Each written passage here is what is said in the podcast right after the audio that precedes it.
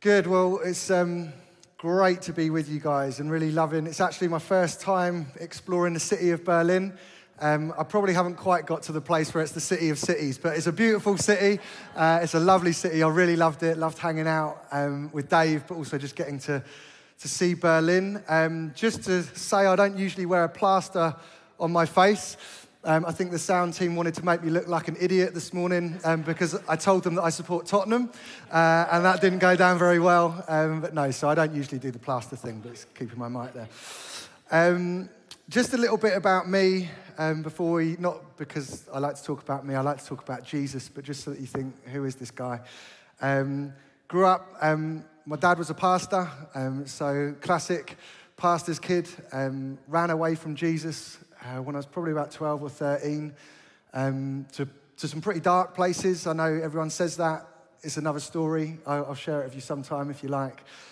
Um, and then by the grace of God, at around 22, Jesus uh, just drew me back to himself in a wonderful way. Um, I met my now wife called Vicky, who's an absolute legend, um, mainly because she puts up with me. Um, and I got two little boys called Danny and Caleb, and they're 12 and 10. And um, I used to be a youth worker, so I'm loving them getting older because I'm just like in my zone now. When they're babies, I was a bit like, what do I do with this thing? Uh, I loved them, I didn't do anything bad. Uh, but yeah, loving just the journey of friendship growing with those guys and get the privilege of leading Emmanuel. Um, and also, I lead a big youth festival called Newday, um, where we gather um, seven or 8,000 young people every summer, and um, that's awesome. And if you've never been, you are very welcome to come and visit us uh, in the summer. So, as Dave says, uh, you guys have been talking on prayer, and I want to just help us with that by looking uh, in the book of Nehemiah. Uh, Nehemiah is an Old Testament book, and it's about a guy called Nehemiah, you guessed it, right? The Bible does that sometimes, and it just helps us a little bit. Uh, so it's the story of a guy called Nehemiah, and to give you a little bit of context, so this is Old Testament. That means it's before Jesus, before Jesus' life, death, and resurrection.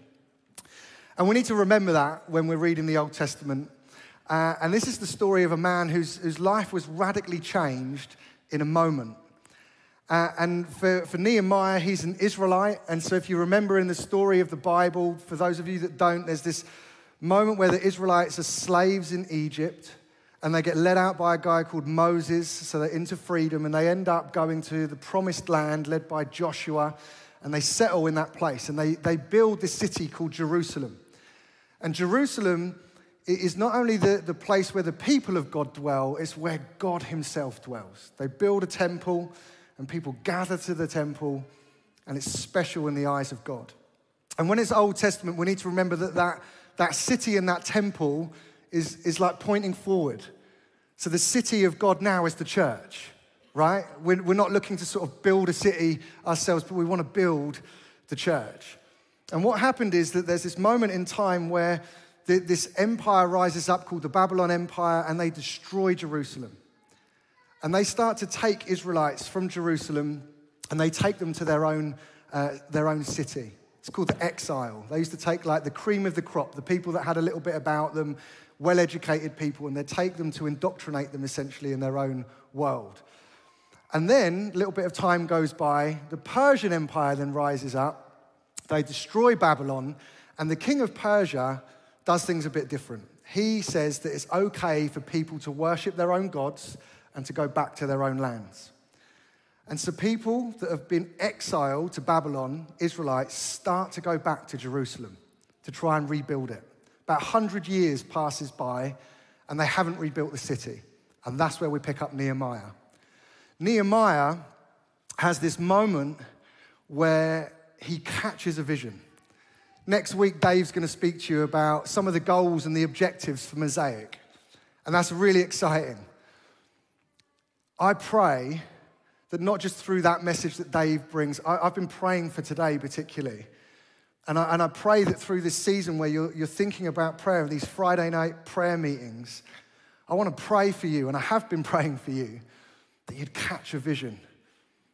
Catch a vision that's way beyond what's possible for you, way beyond what's possible for Dave.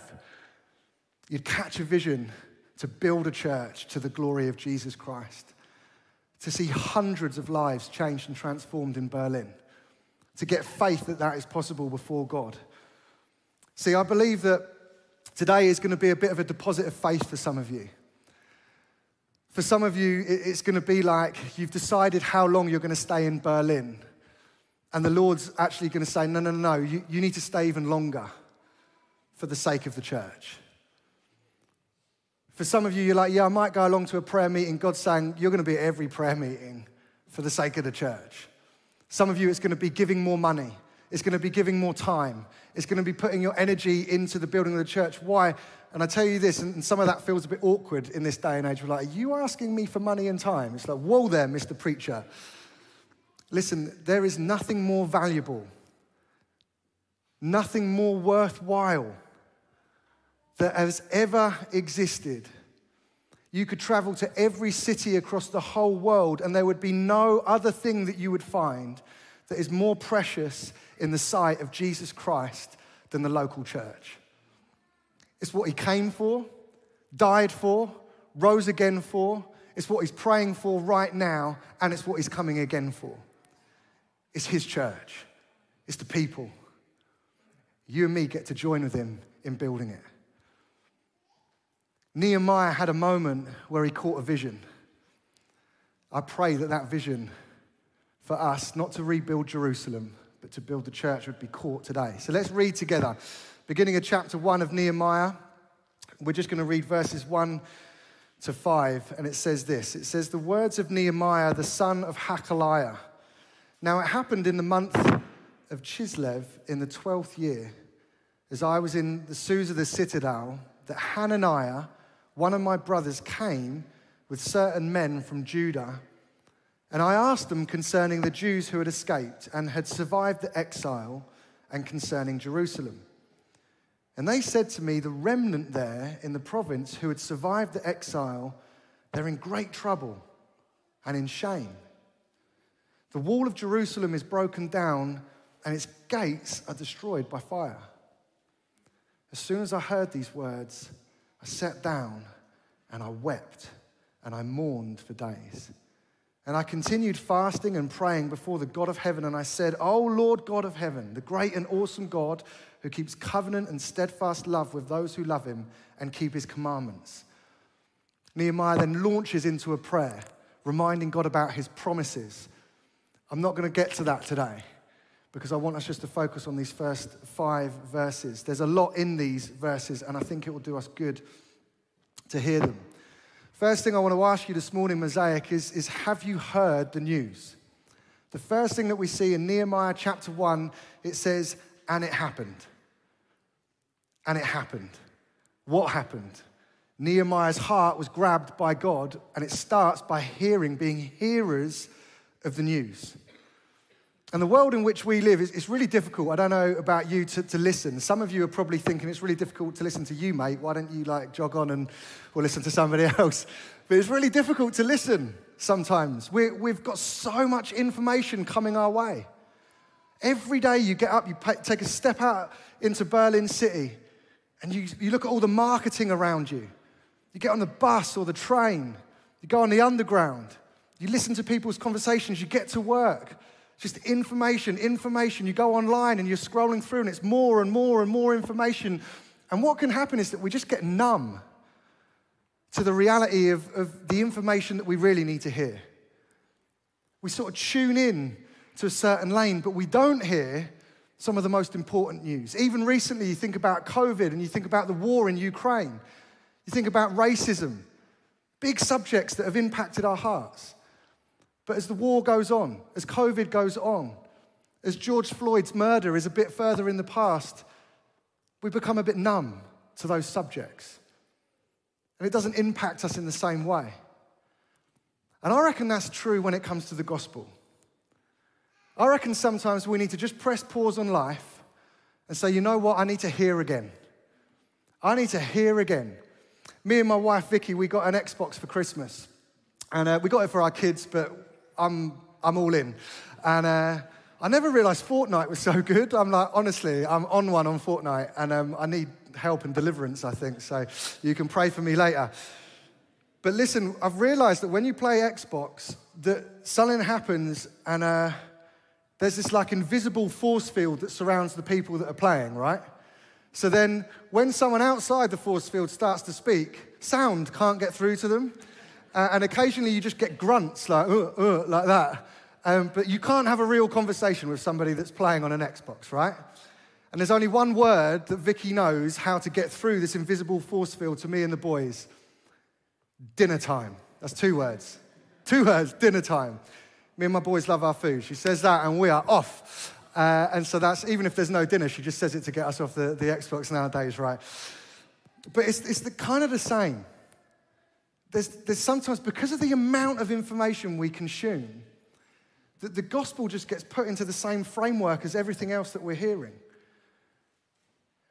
And we hear these in, incredible promises in the Bible, but, but it doesn't get through. I want to say, in this context, Nehemiah, he, he hears the news. He hears the news of what's really going on in Jerusalem to such a point that it devastates his life. It's like, whoa. And he wept and he mourned, and we're going to get to that. So I want to say, have you heard the news? First of all, just the, the reality of the gospel. By the way, Mosaic, there is a God. He's real. And he created all things. He created humanity. And when sin entered the world, there was a separation between humanity and God. That relationship was broken. And in His grace and in His love, He sent His one and only Son. And He lived and He died and He rose again. Meaning, people like you and me that were far from God, if we put our trust in Jesus, we can come and have relationship with the God of the Bible now and forever and ever. You heard the news? How much do you live with that news on a daily basis? When you wake up in the morning and you've got bedhead and you're looking at yourself in the mirror, sort of thinking, who the heck's this guy? You're brushing your teeth. How much are you living with the news? When you're on the tube or the tram or the bus on your way to work or the school gates or you're out for a beer or a coffee, how much are you living with the news? I've met Jesus. He's changed my life. You've got to meet him because he's everything to me. Once I was lost, but now I'm found. Have you heard the news? And the news doesn't end there because, believe it or not, the gospel isn't just about you. There's a preach in that right there. The gospel isn't just about us as individuals, it's about others. It's about more people hearing. See, Jesus said that we're meant to be like a city on a hill. In Matthew 5, it says this it says, You are going to be a light to the world, a city set on a hill. Do you know, Mosaic? That's who you are. You're a city set on a hill, a light to the world, literally made to bring glory to Jesus and to worship Him and to reflect the light of Jesus Christ across Berlin. What a cool thing! what an amazing thing. Not to be in fear because you're a Christian, not to be hiding, not to be like, oh, we don't really want to say that I'm a Christian in the pub because then people are going to laugh at me. They're going to know what I think not to, to, to sort of pull back and recall back, to, to be a city on a hill, to be a shining light to the world. That's who we're meant to be. It's, it's what Jesus says of the church. And he, and he starts to speak and he says to the disciples, doesn't he? He says, Go into the world. This is before he goes to be with the Father. He says to the disciples, Now go into the world, baptize people in the name of the Father, the Son, Holy Spirit Help them understand everything that I've commanded you, and surely I'll be with you to the very end of the age. You heard the news? Heard the news that this is for you when you wake up in the morning? Hey, Ben, hey, Dave, go into the world, make disciples. Heard the news. And, and it still doesn't end there. See, Jesus came, he lived, he died, he rose again, went to be with the Father, and he established the church, but he also said that he's going to come again. Church, there's a reality about this that we need to hear. We need to hear Jesus isn't done, He's coming again. And on the one hand, that fills us with absolute joy. The glory of Christ Jesus. He's going to come on the clouds again, and He's going to call people that have put their trust in Him to Himself, and we're going to be with Him forever and ever and ever. And sin will be no more, and there'll be no more tears, and there'll be no more pain. But in that day of judgment, and this isn't a fun one to read, but it's in the Bible, and so we mustn't avoid it. It says this in the gospel, it says, Then he will say to those on his left, Depart from me, you who are cursed into the eternal fire, prepared for the devil and the angels. Mosaic, have you heard the church? Have you heard the news? There are millions of people in your city and across your nation that need to hear the good news that Jesus is alive, that Jesus is the Savior, that there is nowhere else that you can look to find salvation other than Him. And in the design of God, we are to be His mouthpiece. If we don't start to talk about Jesus, nobody else will. And it's not to say that he can't save people. Of course, he is the only one that saves. He opens the eyes of the blind. But in his design, he uses us to be a city on a hill, a light into the darkness. Mosaic, have you heard the news? This is the reality. And so when we come back to where we are right now in 2023, it's important for us to think well, how are we doing? What's it looking like then? If, if, if, that's the big story that we're part of, what's it looking like for us? Now, I hear good things about Mosaic. So listen, I'm not here to judge you, I'm not here to point the finger at you. You guys are doing great. Keep up the good work. Love your leaders, excited for you as a church. And I'm not just saying this, I really mean it. I just got a picture sent through from, from our guys in London. They were praying for, for you guys this morning. We're going to continue praying for you. You've got churches all across Europe, the world, that are cheering you on. And I want you to know that this morning. So keep up the good work. But I want you to be under no illusion that when it comes to the big picture of the church, when it comes to this moment in history, and I have the privilege of, of speaking to thousands of young people in the summer, right? And we gather these thousands of young people. And I'll say it to them straight, and I'm going to say it to you straight. We live in an age, we live in a moment in history where Europe and the Western world needs another move of God. We need a move of God. We need revelation to come. We, it's, it's way beyond us. When we think about what's really going on in the church, we've got whole church movements that are shutting their doors for good. That's not good news, that's terrible news. I walk around your city, and the same with London massive church buildings that have been changed into pubs and museums not given to the people of God. Statistically, I know that there's 1.2% of people in Berlin that would be actively following Jesus. It's not enough. It's not enough. There's skewed theology that's emerging in, in different movements. There's immorality, and I'm talking about inside the church, right? I'm not even talking about the world yet.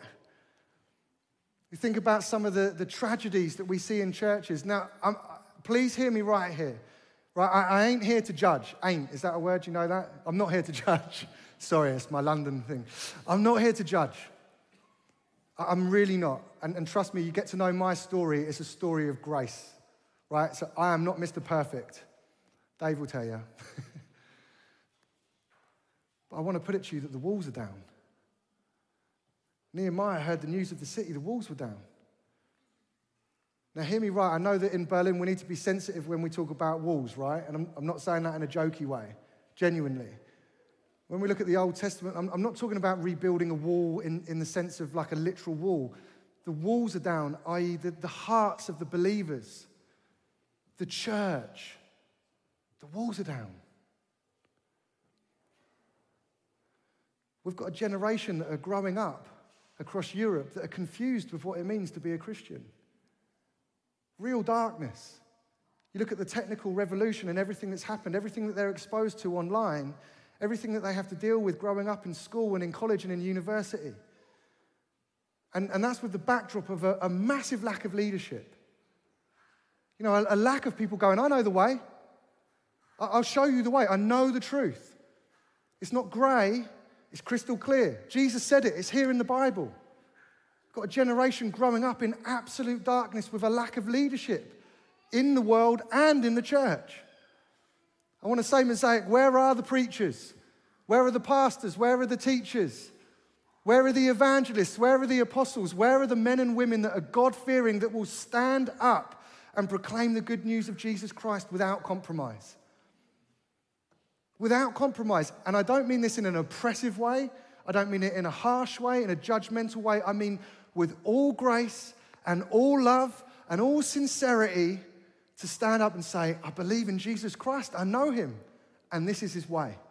This is his way. Whatever it costs me, Whatever it costs me, this is his way. In our cities, we need more men and women to stand up like this. Amen? Mosaic, the walls are down, and so we need to say, God, break our hearts for what breaks yours. I tell you, this is a dangerous prayer. You don't pray this kind of prayer unless you mean it.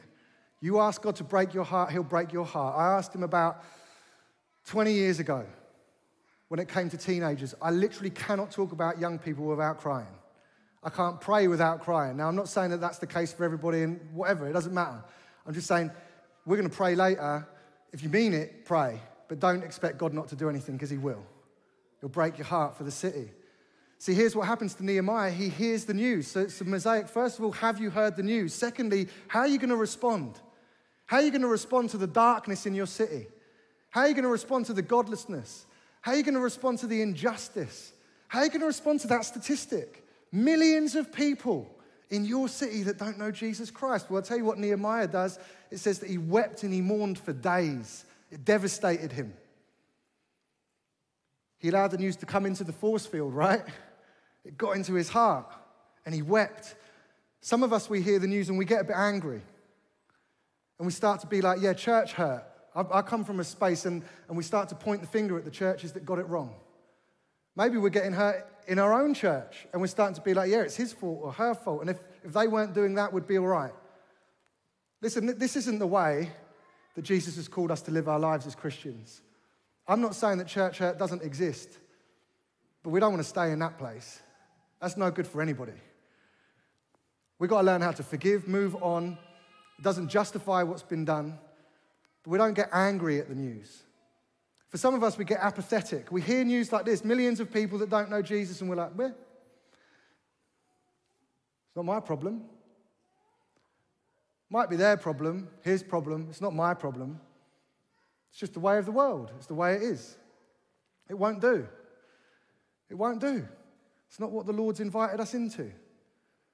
For some of us, we get a bit arrogant. Some of you already, you're like sat on the edge of your seat, you've got ADHD like me, and you're just a bit like, what, we're gonna do something, let's do something. And you wanna like just blow the trumpet and run out and do something.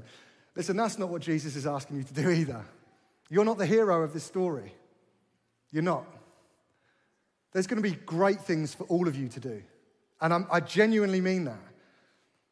God is big enough. He knows every single one of us by name. And He's got a part of the city for you to build to work into, to love, to see restored, to see redeemed. Absolutely. But it's not without Him. And it starts in this place where we have to mourn and weep over the darkness. Terry Virgo, who founded Newfrontiers, which is the group of churches that we, we sort of belong to that's worldwide now, he preached this message in 1983 on, on Nehemiah. That was the year I was born, by the way. And um, I know I don't look it. I look like I was born much. Uh, no? Okay. Just working out the humor in this room, whether it translates or not. No, I know I look really old. It's okay. Anyway, 1983, Terry Virgo's preaching, and he quotes this. He says, Until we have wept over the ruins, we'll never build a wall. And remember, I'm not talking about a physical wall. Until we've looked with a sober view at where the church is actually at inside the church. Until we've looked at a sober view at what the city really looks like, and then we look at the big story that we've been drawn into, we remember hang on a minute, this gospel story that I've been won into, this is what it looks like, this is how it's going to play out. Until we've looked like that and learned to weep, we're not going to build with strength. We might gather a few people here and there, we might put in some meetings and do some stuff, but it won't last. We need to start in a place where we mourn and weep. And I tell you, this isn't a sign of weakness. Some of you are sat there like going, You what, mate?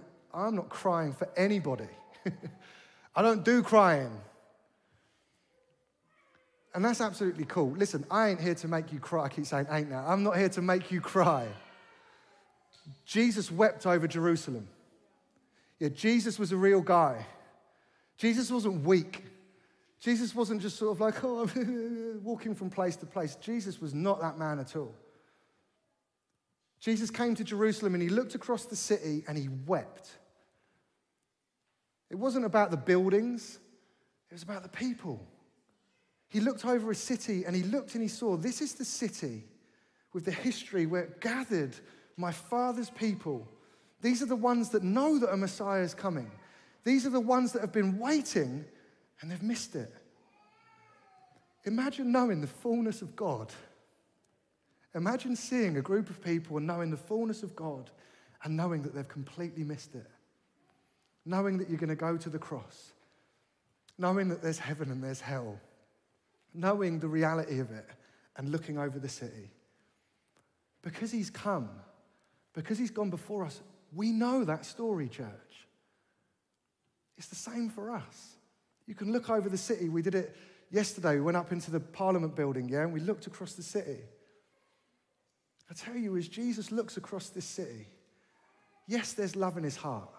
His heart's broken because there's so much darkness and so much pe- many people that are blind to the truth of who he is. Mosaic, we've got to learn to weep. And listen, you with me at the minute, yeah? We good?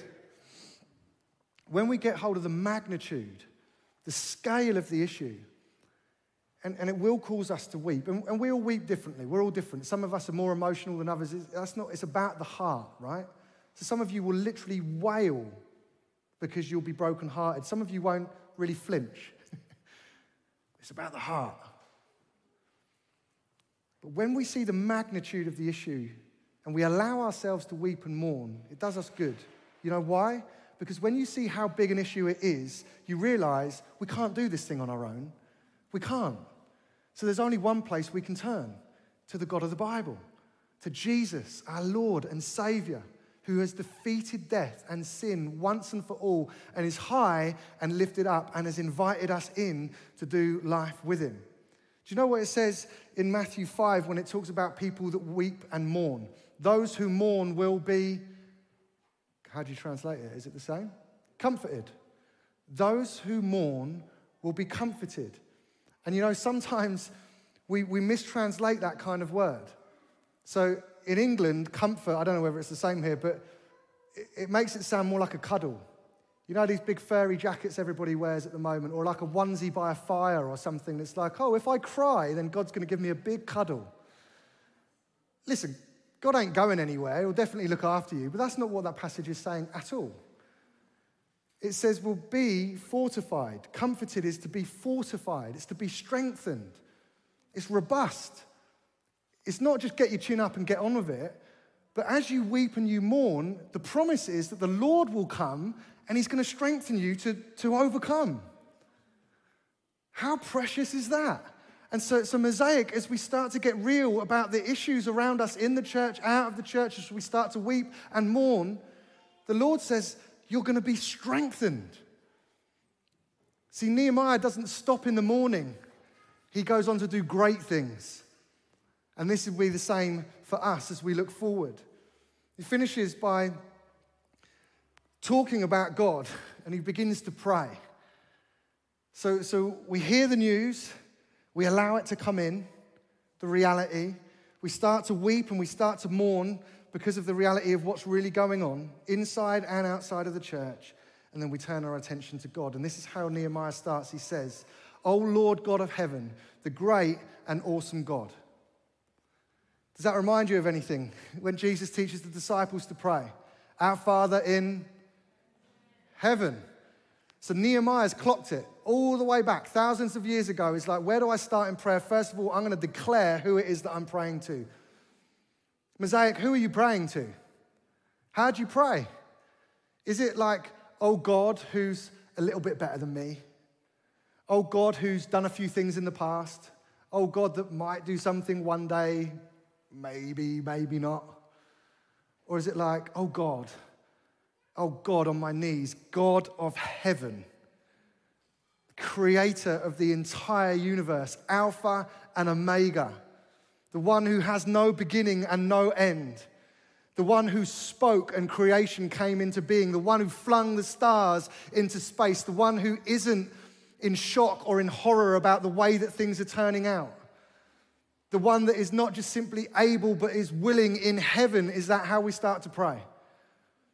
Because I tell you, that's who he is, and that is the tip of the iceberg.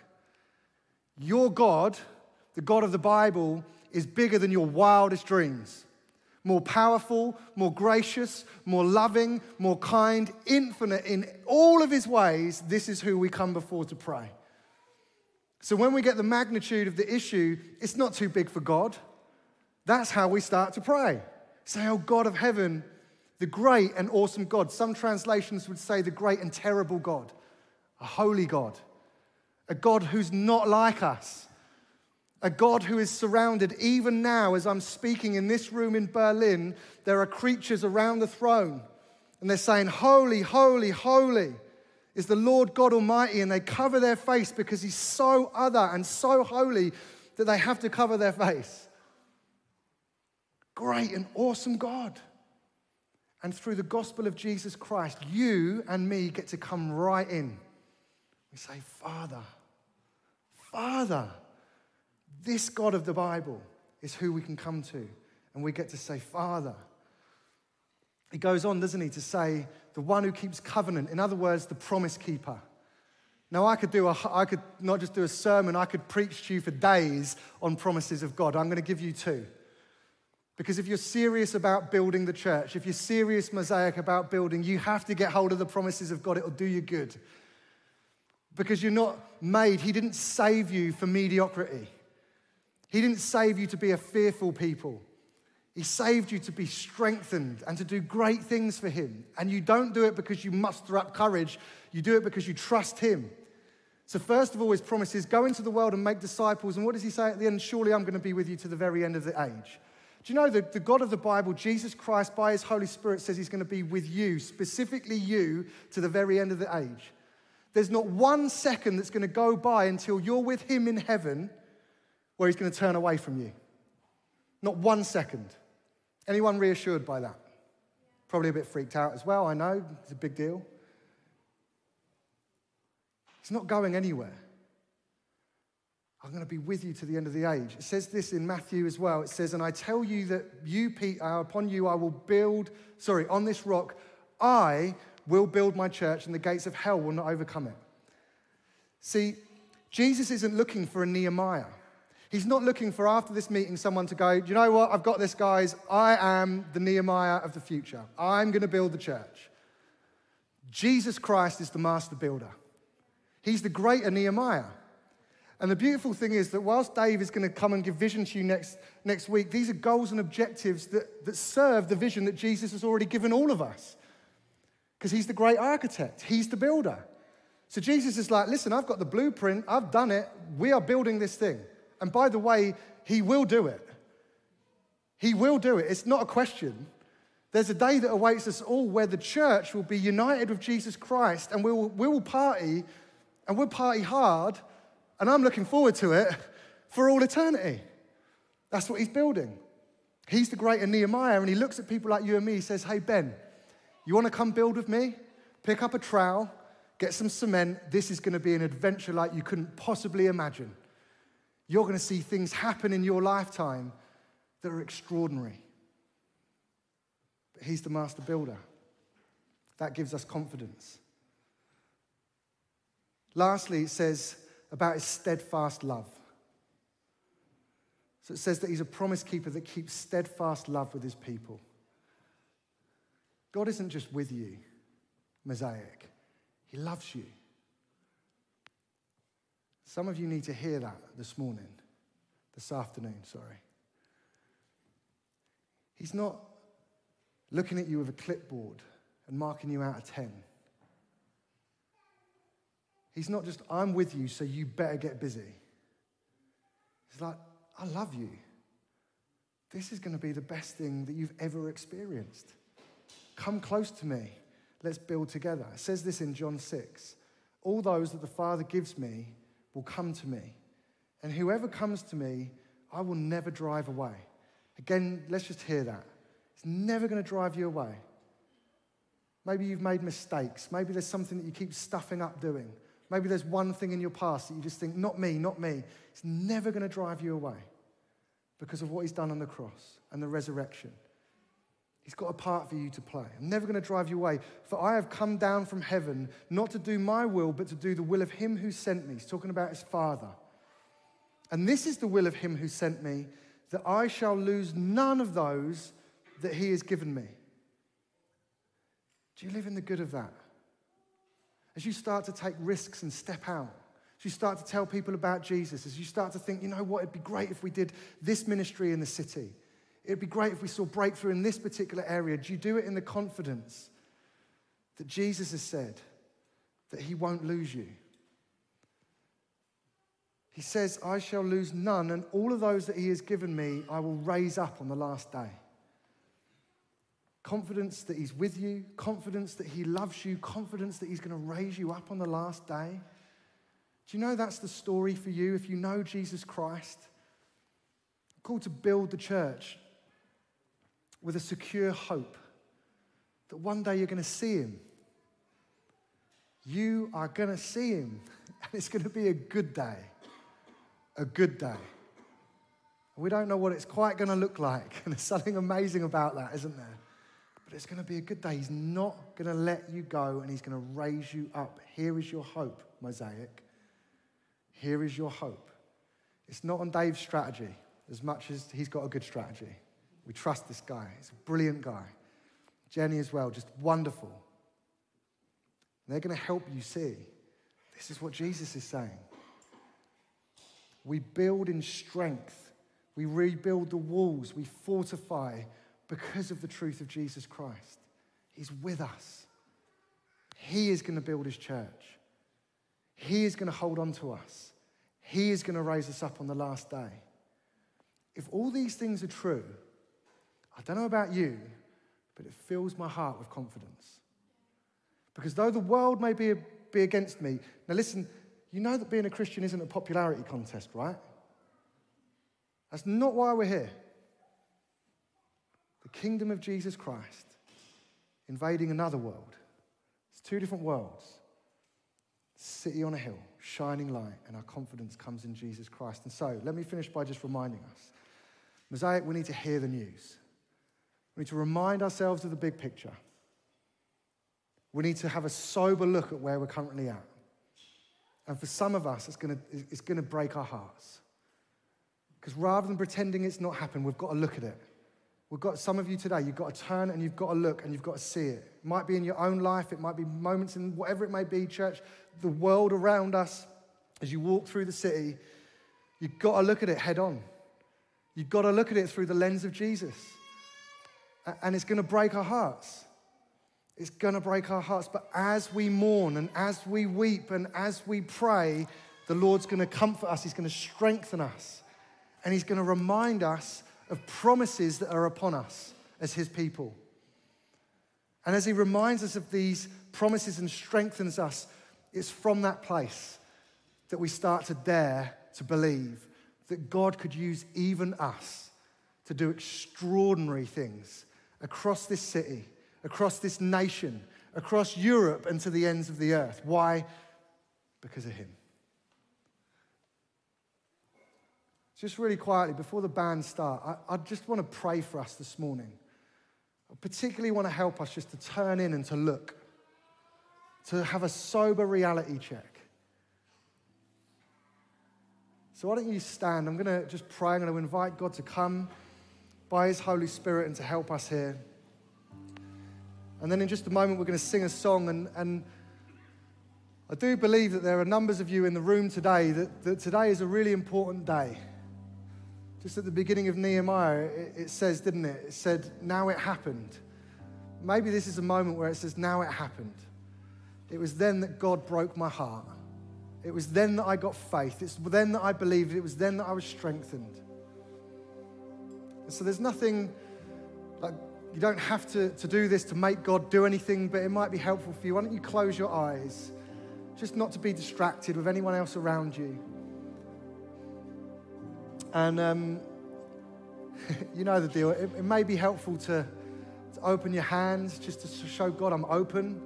You might want to put a hand on your heart. You may not want to do any of those things, and that's absolutely fine. You do whatever you're comfortable with, but just an, an openness. I want to encourage you now to be open to what the Lord might want to say to you. And I, I want to ask you now, by the blood of Jesus Christ, Spirit of God, Spirit of Jesus, would you just start to fall in this place? I want to specifically ask you, God, I want to ask you that you'd help us to look at the brokenness. I pray that you'd help us to look at the millions that don't know you. Help us to look with eyes as you see, Lord God.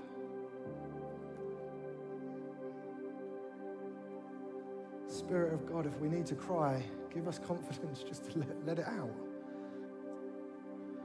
Help us to weep and to mourn, not because we're hopeless, but because we've met you and there's so much more to come.